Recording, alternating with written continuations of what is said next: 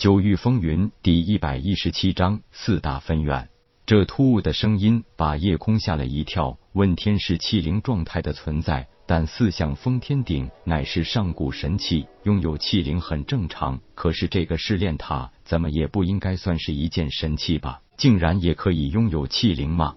这时问天解释道：“这不是气灵，只是当初试炼塔的建造者用特殊阵法留下的一段声音而已。”点点头，夜空开口道：“那我可以得到什么奖励呢？”显然，这个声音的确是不具备灵智的，也并没有按照夜空的问话来回答，而是依然机械式的继续自己的讲述。至于说到奖励，其实就是一个很特别的技能，想来你也应该清楚一些了，那就是一种可以在实战中摸索模仿对手武技的方法。这个技能的名字叫偷天换日。你现在静默凝神，自然可以接受到来自试炼塔建造者的奖励。夜空一听“偷天换日”这个名字，就觉得很有趣，所以也就依照吩咐，立即盘膝坐下，静默凝神，准备接受这份奖励。果然，不一会儿，一道白光直接照射在夜空的眉心处，很快，夜空的神海内就多了一段神奇的口诀。稍微整理一下思路，将口诀从头到尾默念一遍，也就对这个偷天换日有了些许的认识。起身对着声音响起的地方躬身一拜，道：“多谢前辈厚赐。”年轻人，我知道你一定还有疑问。不错，这个口诀只是第一层，后面还有两层，那需要你在达到灵海境中期时，再一次通关试炼塔九层才可以得到。同样。第三层的口诀需要你在灵海境后期通关试炼塔九层时得到。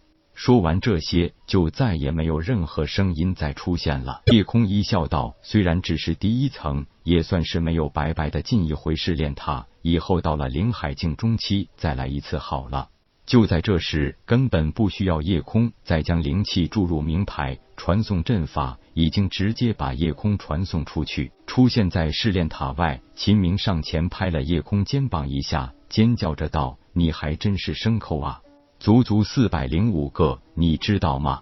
别说同等修为，就是几百个金丹境后期武者，都可以把一个灵海境初期武者活活的拖垮，甚至拖死。打通第四层就被称为是天才了，打通第七层都属于妖孽。那老大，你是什么东东？”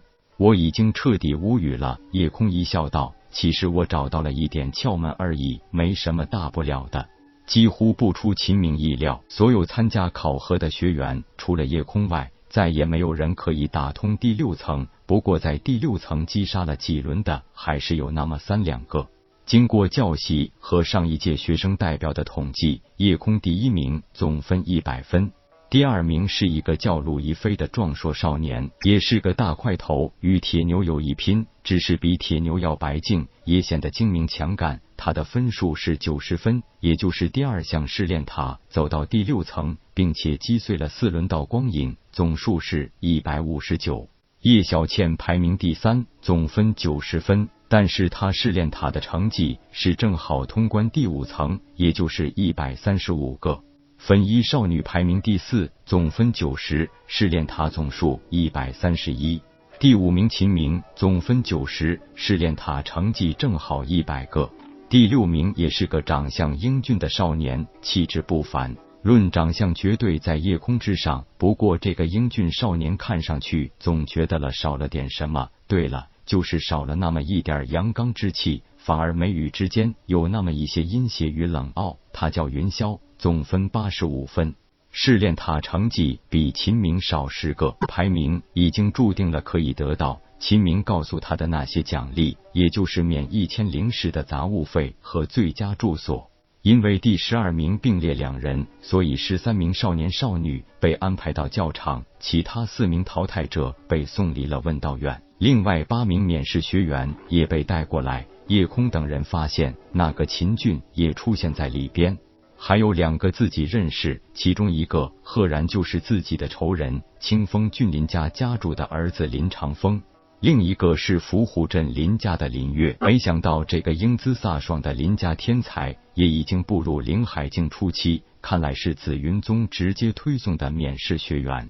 八个面试名额是早已经上报给问道院高层的，院长玄义更是久不问世。问道院的大小事务基本上都由四位分院长分别代理。问道院内四大分院长之下，还有四名高级教习，四位分院长也还兼任着高级教习，但是他们四人平素很少会去亲自授课，主要还是由那四位高级教习负责日常的教授学院理论课程。至于实战技能是没有人教的，都要自己去历练摸索。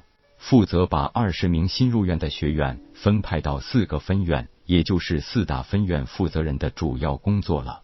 学院有一项非常严格的特殊规定。因为武道世界毕竟是以武道力量为主的，除非有特别的天赋和喜好，一般人都是更倾向于武道院的，所以这很容易会引起四个分院人数的极度失衡。为了避免这一情况的发生，学院规定每一个分院同一期招收学生不能超过五人。武道院许飞自从点名要了秦明和叶小倩后，就不再露面，把工作直接交给了武道院高级教习那个看上去六十来岁、瘦小但很精悍的小老头。叶空看出这个小老头是林海境中期修为。从秦明口中得知，这个老头叫林北川，是皇城四大世家的人，与林家家主林北海是堂兄弟。因为问道院还是要以武道院为主的，学生都是先由武道院挑选五人，挑剩下的才轮到其他三院选择。叶空发现，毫无例外，林长风、秦俊、陆亦飞、叶小倩以及秦明都被武道院抢走了。云霄也被武道院看中，是云霄主动请求加入气道院。至于那个粉衣少女诸葛莹玉，比许飞更夸张，直接一个光团给卷走了，连新生入院的院方致辞都不让听了。叶空知道诸葛莹玉遇到宝了，哪肯有半点松懈，笑一笑，自语道：“看来我只能是丹道院的菜了。”虽然有些人不太愿意，但是也只能服从院方的选择。丹道院的江云浩与气道院的柳凌云还是很和气的，每人选了五个，都没有选择夜空。他们知道夜空战力过人，是这个全属性废灵脉的另类，九十一个怪胎。本着怪胎恐有怪癖，难以重用的想法，实在让两人对夜空提不起精神来。